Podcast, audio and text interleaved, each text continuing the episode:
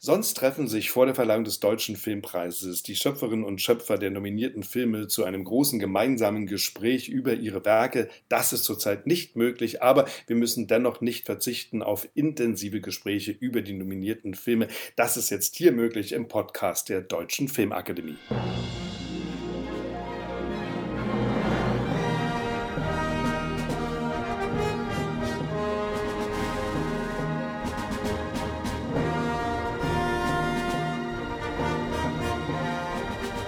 Der Film ist bei der Berlinale im Wettbewerb gelaufen und hat die Leute dann sehr bewegt, wurde viel diskutiert, äh, viel besprochen. Die dritte Verfilmung eines der ganz großen Werke der modernen deutschen Literatur, vielleicht der deutsche Großstadtroman schlechthin, Berlin Alexanderplatz von 1929 von Alfred Döblin, verfilmt von Burhan Kobani, der jetzt mit diesem Film der absolute Favorit ist bei dieser Verleihung des Deutschen Filmpreises. Er hat die meisten Nominierungen, elf sind es insgesamt, davon allein äh, für ihn eine für das beste Drehbuch, das er gemeinsam geschrieben hat mit Martin Behnke, dann für ihn auch als äh, bester Regisseur und der Film selbstverständlich auch selbst nominiert als bester Film. Ich freue mich jetzt sehr, dass wir miteinander reden können. Buhan Kobani, grüß dich, hallo.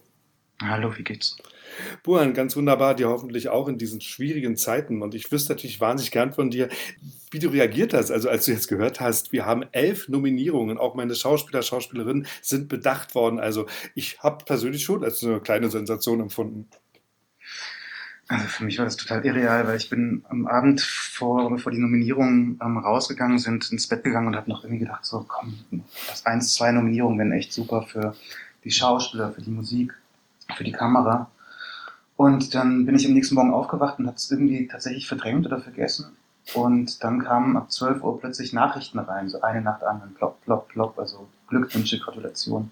Und ich habe echt eine Weile gebraucht, um überhaupt irgendwie an den Rechner zu kommen und dann habe ich irgendwie mich ähm, Jochen Krohl angerufen und gemeint, das ist ja unfassbar. Und ich meinte, was ist unfassbar? Ich finde diese Seite nicht, ich weiß nicht, wo diese Nominierungen stehen. Und dann hat er mir das runtergezählt und es war unglaublich, unwahrscheinlich. Also wirklich ähm, out of the world.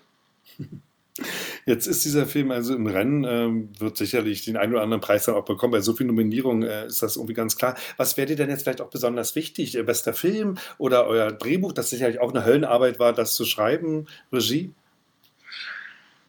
Ich weiß nicht, also ich bin total dankbar für die Nominierung und ähm, du hast vorhin gemeint, dass wir ein Favorit sind. Ich sehe uns gar nicht so sehr als Favorit, weil ich mhm. glaube, dass Nora Finkscheid mit mhm. Systemsprenger einfach einen unglaublichen Film gemacht hat und auch in fast allen Kategorien, wo wir nominiert sind, mitnominiert ist. Und ich kenne Nora und ich gönne ihr das und ich sehe uns da eher als, ähm, es ist schön, dass wir diese Ehrung bekommen haben. Es ist eine Ehrung ans Team. Ich glaube, wenn man so viele Nominierungen hat, dann ist das ganz klar, dass es hier nicht um eine Einzelleistung geht, sondern dass es wirklich eine Teamleistung ist. Und das macht mich total stolz. Und mich würde es total freuen, wenn also wenn so eine junge Musikerin wie Dasha Downhauer, die mhm. mit ihren 30 Lenzen, die gerade vom Studium kommt, irgendwie einen, ähm, einen Preis gewinnen würde. Oder mein Kameramann, mit dem ich irgendwie schon seit 15 Jahren zusammenarbeite und der zwar immer wieder mal mit Nominierungen bedacht worden ist, aber nicht mit Preisen. Die Schauspieler, die ihre Seele vor die Kamera geworfen haben. Und ich persönlich bin da, ich, ich ich habe immer so ein bisschen Angst, dass Preise so ein bisschen den Charakter verderben und ähm, meiner ist da, glaube ich, besonders anfällig. und ich bin froh über die Nominierung. Das, ist, das klingt jetzt doof, aber das ist wirklich ja. schon in dem Kontext und bei dem Feld, was wir haben, also wirklich ein toller Jahr in einem Film, ja. ist das allein schon eine krasse, krasse Ehrung.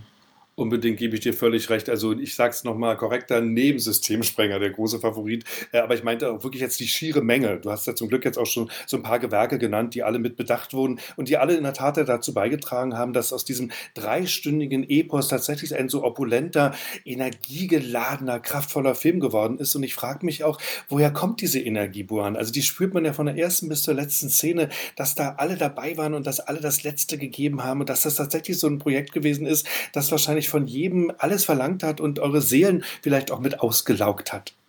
Ich glaube, es hat viel damit zu tun, dass ich mit Leuten arbeite, mit denen ich schon seit Ewigkeiten zusammenarbeite und wir haben für uns so kreative Strukturen, in denen immer erstmal alles erlaubt ist und in denen, ähm, also ich sehe mich immer als das schwächste Lied von einer sehr kreativen Kette und ich fange meistens an mit einer mittelmäßigen Idee und ich habe das Glück, dass ich mit Leuten arbeiten darf, also mit den Produzenten, mit den Drehbuchautoren, mit meinem Redakteur vom ZDF, und den Schauspielern, die so viel ähm, reingeben und denen ich auch nach Möglichkeit immer alle Freiheiten gebe, irgendwo zu spinnen und verrückt zu sein.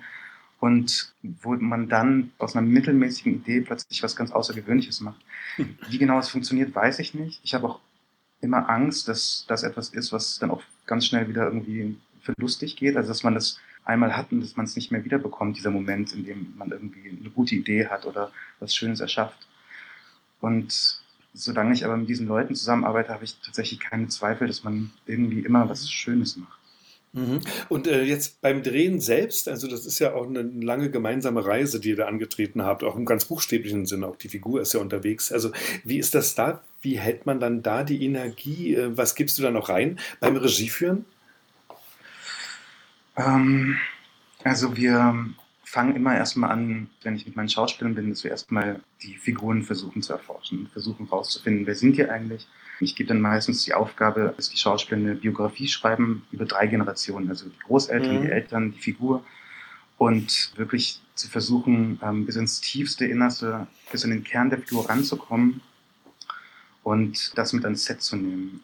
Und dann am Set versuche ich nach Möglichkeit immer irgendwie das Gefühl von einer Familienzusammenarbeit irgendwie herzustellen. Dass wir da sind und dass keiner irgendwie ähm, auf die Idee kommt, dass er nur irgendwie ein Rädchen im Getriebe ist, sondern dass, dass jede Person am Set, ob das ein Praktikant oder der Hauptdarsteller ist, dass wir alle das Getriebe sind. Und dass man den Leuten auch immer wieder zeigt, was wir, was wir gerade gemacht haben und ähm, was so spannend ist und dass man sich immer wieder irgendwie selbst, ähm, dass man selbst wahrnimmt, dass man was Besonderes. Mhm. Du hast vorhin gesprochen von einer schwachen Idee, aus der dann doch was wird, äh, dank der Mitarbeit von Freundinnen und Freunden. In dem Falle, soweit ich weiß, war die Idee ja gar nicht der Roman am Anfang, äh, Verfilmen des Romans, sondern eine Idee, die ich jetzt nicht so schwach finde, nämlich mal zu schauen, was machen diese Dealer äh, in der Hasenheide, also Leute, die man auch sieht, von denen man aber nichts weiß. Also war das der Ausgangspunkt in der Tat dann äh, und wie kam der Roman dann dazu? Ja, also mir ging es darum, weil ich meine, ich lebe jetzt so lange in der Hasenheide, fast zehn Jahre und ich sehe die Jungs dort dealen und trotzdem sind sie irgendwie nicht Teil von unserem Leben. Ähm, wir versuchen sie irgendwie an den Rand zu drängen und oder zumindest an den Rand unseres Bewusstseins. Und ich fand es so unfair. Und ich habe immer das Gefühl gehabt, dass ich gerne eine Geschichte über diese Jungs erzählen möchte, aber dass die wahrscheinlich untergeht, wenn man ihnen nicht irgendwie was mitgibt, was man nicht ignorieren kann. Und dann irgendwann ist es halt so, glaube, Kreativität ist oft so, ein, so, ein, so, eine Blackbox, in die viele Dinge reinkommen und dann, wenn was rauskommt, weiß man nicht genau, was passiert ist. Aber irgendwann hat es Klick gemacht und ich dachte so, ich bin am Alexanderplatz, das wäre doch spannend. Und warum ist, ist denn Franz Bieberkopf nicht eigentlich diese Figur? Ist das nicht einer von diesen Bielern im Park? Mhm. Und ich glaube, das hat dann wiederum mit den Leuten, mit denen ich arbeite, also meinem Redakteur und meinem, meinem Autoren, irgendwas gemacht. Und ähm, wir hatten natürlich auch tolle Unterstützung. Wir waren im Torino Film Lab und haben da zehn Monate lang mit Rajan Radulescu, das Koryphäe im Drehbuchschreiben, an dem ersten Treatment gearbeitet. Mhm. Und wie gesagt, also so, ich sage nicht, dass die Idee schlecht war. Ich glaube nur, dass, dass sie nochmal so eleviert wurde, hochgehoben wurde von diesen Menschen, mit denen ich zusammenarbeiten durfte. Und die haben das dann zusammen mit mir verfeinert und ähm, edgy gemacht und wie gesagt aus einer einfachen Idee was Komplexes und Spannendes gebaut. Mhm. Und ich finde es sehr reizvoll. Also natürlich ist ein Film auch über das heutige Berlin und die Lage von Menschen wie der Francis, Francis, Franz. Aber zugleich erkennt man eben auch als Liebhaber des Romans und vielleicht auch, wenn man die anderen Verfilmungen kennt, ganz wichtige Motive immer wieder, die schimmern immer wieder so durch. Und dann vergisst man mal auch eine Zeit lang, dass man jetzt eigentlich Berlin-Alexanderplatz sieht und plötzlich kommt dann um die Ecke wie so ein Freund äh, ein Motiv des Romans wieder vorbei. Also wie habt ihr mit den Grundlagen des Romans gearbeitet und immer wieder diese Schichtungen mit äh, eingezogen?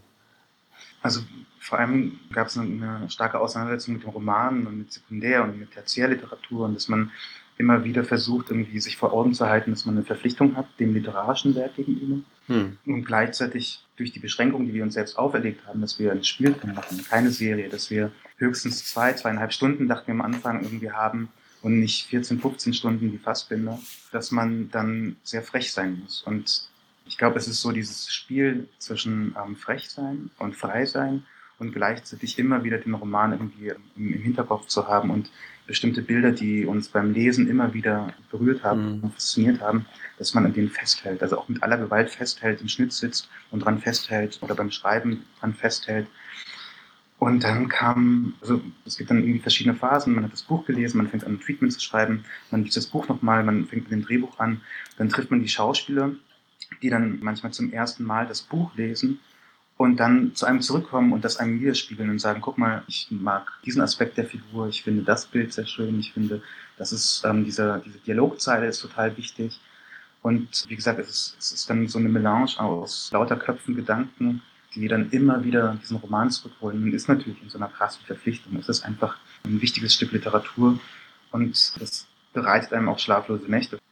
Jetzt haben wir hier bei dem Roman dieses berühmte, wenn man so will, Ursprungsbild, den Anfangsmythos. Also da verlässt ein Mann das Gefängnis, äh, geht raus in diese Welt und sagt, jetzt muss alles anders werden. Ich will ein anderes Leben führen. Bei dir ist es ja auch so eine Art Geburt, wenn man so will. Am Anfang äh, nämlich der Migrant, der Flüchtling, der im Wasser also ist, der versucht äh, zu überleben, der um sein Leben kämpft geradezu und dann auch eine Art Geburt erlebt. Also ist das die Geburtsstunde eines neuen, eines anderen Helden, Francis? Ich sehe dieses Anfangsbild immer irgendwie, ich sehe es immer ein bisschen anders, ich, ähm, mhm. weil ich nicht weiß, ob der Film nicht eigentlich dort endet. Ne? Also so, ich glaube, ich gebe dem Protagonisten mehrere Möglichkeiten zu sterben in diesem Film. Am Anfang im Wasser, später, wenn er aus dem Auto katapultiert wird und am Ende, wenn er dann im Gefängnis versucht, Selbstmord zu begehen. Und ich beginne und ich ende den Film im Wasser mhm. und wollte eigentlich auch immer offen lassen, ob mein Francis die, die Reise überhaupt überlebt hat oder ob diese ganze Geschichte, die er für uns durchlebt, das nicht etwas ist, was überhaupt nicht passiert. Also so, mir hat mal, und ich glaube, es hat viel mit dem Anfangsbild zu tun, mich hat mal ein Freund gefragt, du, wenn der Mensch sechs Liter Blut in sich hat, wie viele Menschen müssen im Mittelmeer ertrinken, bevor das Mittelmeer rot wird? Mhm. Und dieses Bild mit mir geblieben, also dieses Meer, das sich eines Tages rot färbt, weil die Menschen mit all ihrer Hoffnung und ihrer Verzweiflung versuchen darüber zu uns zu kommen und es oft nicht schaffen. Und ich glaube, für mich ist das erste Bild auch einfach das Ende der Reise für viele, viele Menschen, mhm. ähm, was wir oft nicht sehen. Das ist auf jeden Fall eine ganz interessante ähm, Sichtweise, finde ich, dieses ersten Bildes, das aber für mich ja auch immer nachwirkt im ganzen Film. Es gibt ja auch immer wieder eine Reminiszenz und immer wieder eine Andeutung oder eine Erinnerung von ihm. Also dieses traumatische Erlebnis bestimmt natürlich dann auch sein weiteres Leben, übrigens auch unsere Art, ihn zu sehen, finde ich, weil man das Bild auch nicht aus dem Kopf bekommt und auch nicht aus dem Kopf bekommen soll.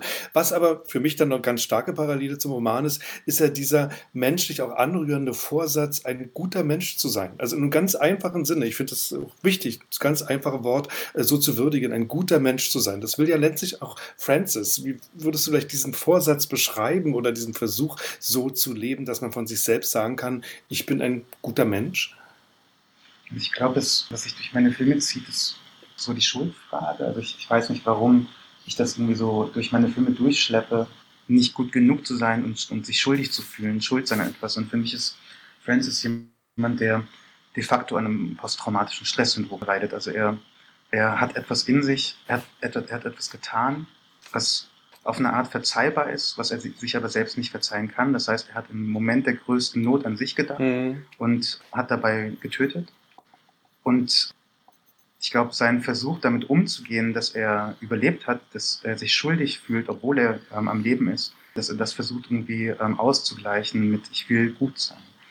Und dieser Vorsatz ist dann, ähm, löst sich so peu à peu auf. Was sich, glaube ich, nicht auflöst, ist aber dieses Gefühl von Schuld. Und was er als erstes macht, wenn er in Berlin ist, ist, er sucht sich jemanden, der ihn bestraft. Und er mhm. findet in Reinhold einen Charakter, eine Figur, die das perfekt für ihn tut. Mhm. Also die ihn ständig wehtut, ständig bestraft und am Ende, erst als er dann alles verloren hat, also seinen Arm, seine, seine Liebe, seine Freiheit, erst an dem Punkt kann er für sich sagen, stopp, ich habe genug gelitten, ich habe Wiedergutmachung geleistet, ich, ich, war gut genug. Und mhm. eine andere Parallele ist natürlich, also so, ist für mich auch eine persönliche, also ist, ähm, ich glaube in der Psychologie heißt es Survivor's Guilt. Ähm, meine Eltern sind aus Afghanistan geflohen, als der Krieg vor fast 40 Jahren gerade angefangen hat. Und ich bin im Paradies aufgewachsen, mit allen Privilegien, die man hat, wenn man im Paradies aufwächst.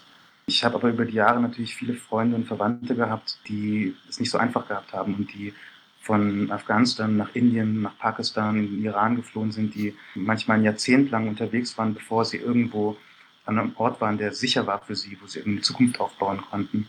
Und ich glaube, auf eine komische Art ist das etwas, was ich mir nicht verzeihen kann und was sich mhm. irgendwie auch bei Francis irgendwo niederschlägt. Also gesund und unversehrt zu sein im Angesicht von so vielen Menschen, die es nicht schaffen das Schuldgefühl der Überlebenden, könnte man vielleicht das auch beschreiben, äh, dass er empfindet, das auch, auch du empfindest. Und so wie du eben so schön jetzt diese Lebensreise zusammengefasst hast, ist, glaube ich, auch schon mal klar geworden, dass es neben all dem, was wir auch noch weiter bereden werden, also Flüchtlingsdrama, Porträt des heutigen Berlins, für mich auch eine ganz große biblische fast äh, Parabel ist. Also es gibt das schöne Bild, wenn Jella Hase ihn im Arm so hält, äh, als sie aus wie eine Pietà, oder wenn sie spricht am Anfang nicht. Dreimal wird er straucheln, dreimal wird er sich wieder berappeln, dreimal wird das irgendwie schaffen und einmal wird es ihn fast verschlingen. Das sind biblische Motive und die haben diese große Wucht eben auch der Sinnsuche. Das wüsste ich auch gerne. Also neben dem, was du sozusagen als sozialkritisches, äh, ganz konkretes Geschehen da anbietest, ist es auch eine große menschliche Parabel?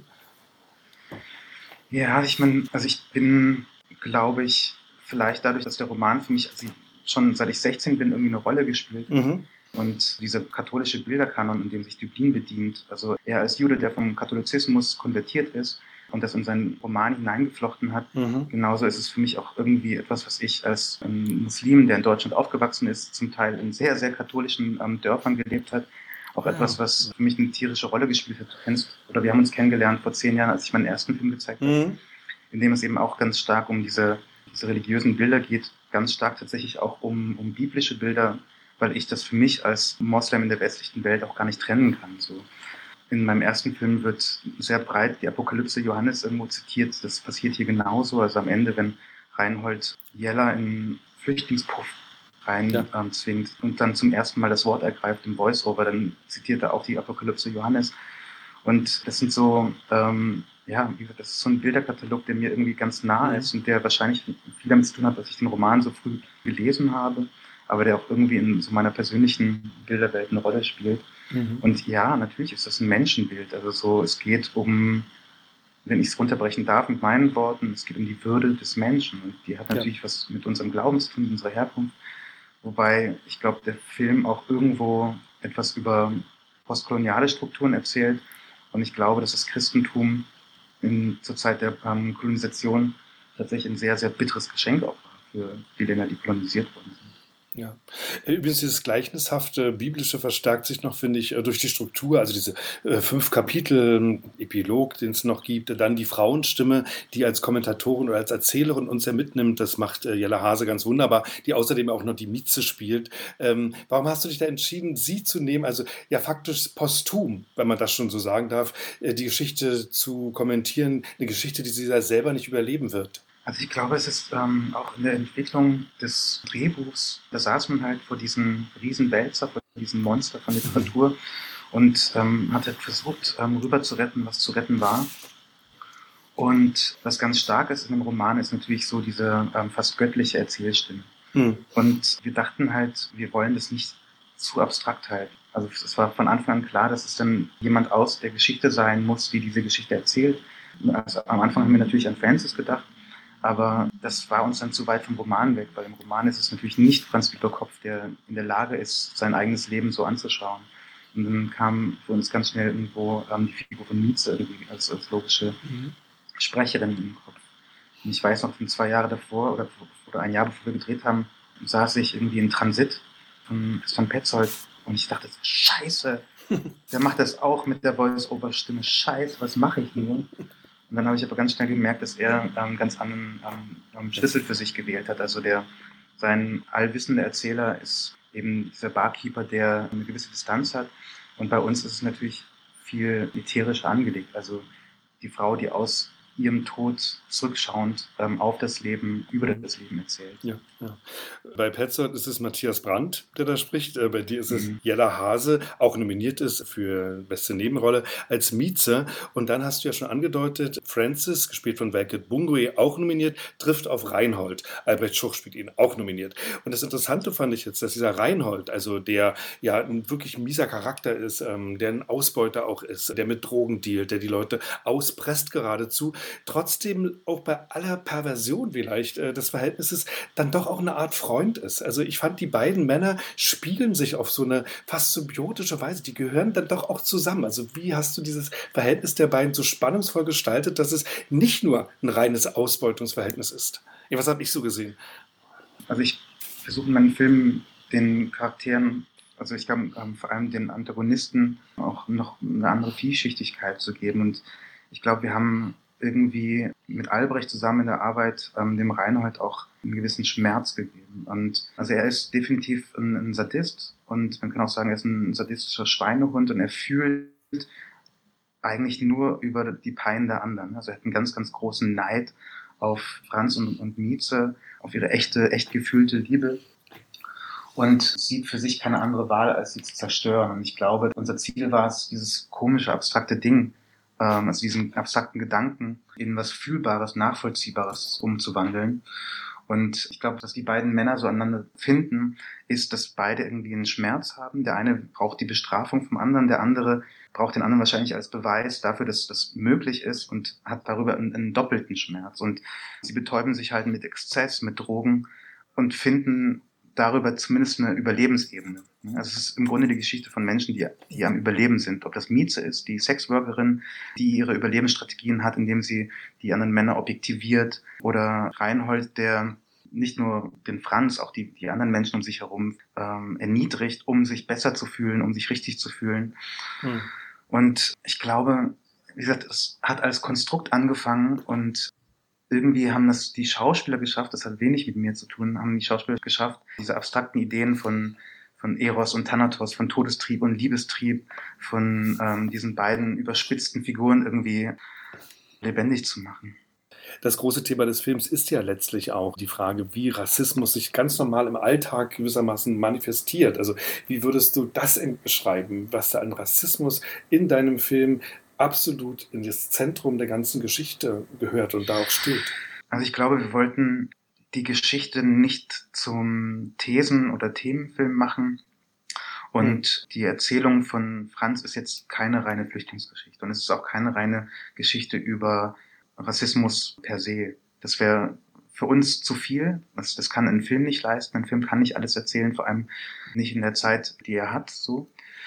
Ich glaube so, dass das, was ausschlaggebend ist, ist, was Reinhold auch über, ähm, zu Franz sagt, du versuchst gut zu sein in einer Welt, die nicht gut ist.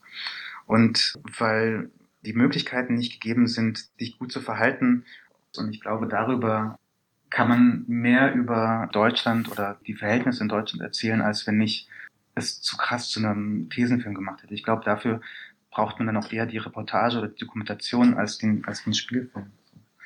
Irgendjemand hat geschrieben in, in der Rezension, ähm, dass mein Film halt so ein typisches Beispiel von diesem botschaftswütenden deutschen Kino ist. Aber ich denke, ganz ohne Botschaft geht's halt nicht. Wir wollten die Botschaft nur nicht zum Mittel- und Angel- und Drehpunkt der Geschichte machen, sondern über eine menschliche Geschichte etwas über ähm, den menschlichen Zustand erzählen. Also es ist Teil seiner Lebenserfahrung, der Lebenserfahrung von Francis, beziehungsweise Franz, wie er dann später äh, im Verlaufe des Films dann genannt wird, äh, von Albert Schuchs Figur von Reinhold. Und es sind alles jetzt uns natürlich sehr vertraute Schauspieler, Jella Hase, Albert Schuch, Joachim Krohl, auch in einer ganz interessanten Studie, finde ich, äh, dieser schmierigen Gestalt. Aber Welke Bungwe ist für uns eine Entdeckung gewesen und wahrscheinlich ja auch für dich. Wie kam es zur Zusammenarbeit mit ihm? Und er ist ja ganz wichtig für diesen Film, auch mit seiner ja, Liebenswürdigkeit, ich finde auch mit seiner besonderen Attraktivität. All das schenkt er der Figur und lädt uns ja damit auch ein, diese Geschichte zu verstehen und dieser Geschichte zu folgen. Also man muss hier ganz, ganz stark hervorheben, die Arbeit von Suse Marquardt und Alex Kognat, die ähm, den Film gecastet haben, die zwei Jahre lang da gesessen und recherchiert und Castings durchgeführt haben, um Welke zu finden. Und dass wir den gefunden haben, lag tatsächlich auch nicht an mir, weil ich habe das erste Castingband von Welke gesehen und war nicht mhm. so überzeugt.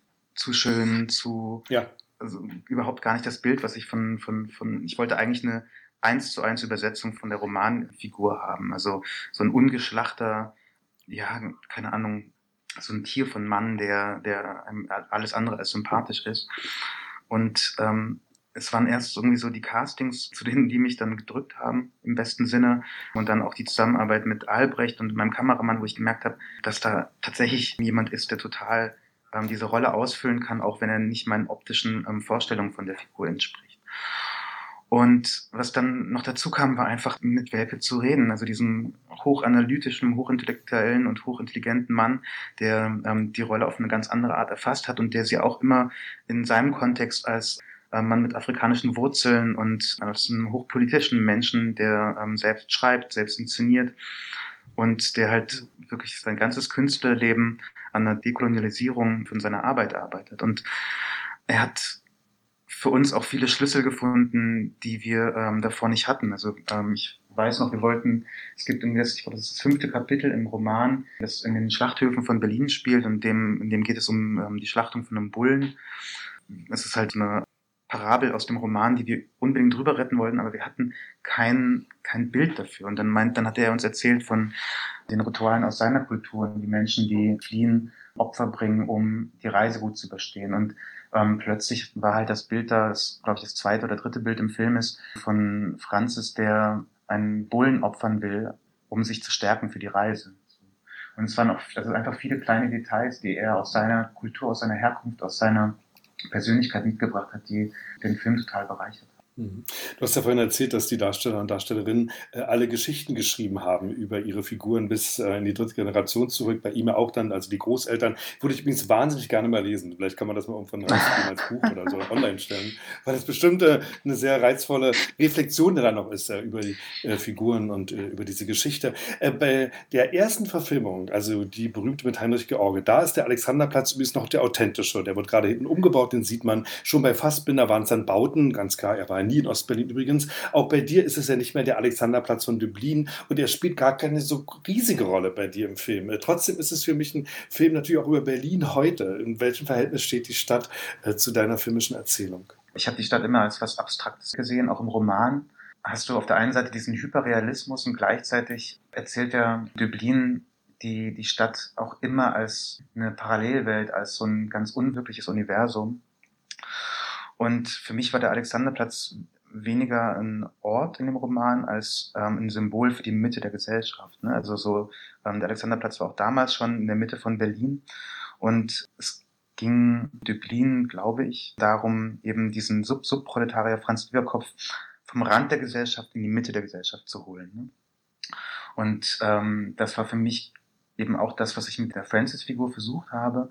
Und dann wurde halt die Stadt, die auch für mich so ein bisschen überdreht ist. Also so, wir kennen die Stadt aus Filmen in- und auswendig gesetzt. Man weiß, was Berlin ist. Man muss es nicht in jedem Bild erzählen. Man muss nicht irgendwie in jedem Bild den Fernsehturm irgendwie zeigen, sondern eher ein Paralleluniversum aufbauen. Also ich glaube, was der Schnitt und der Film und die Musik so schaffen, ist, einen in, in so einen Strudel oder in so einen, auf so einen Trip mitzunehmen. Und ich glaube, dieser Trip ähm, spielt in Berlin, aber nicht in dem Berlin, das wir kennen. Und das wollten wir auch so zeigen, also ein Berlin, das wir so nicht kennen.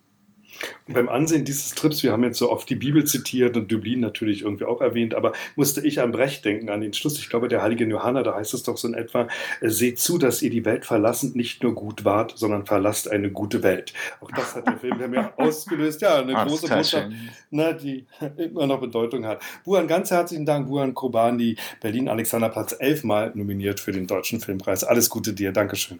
Danke dir.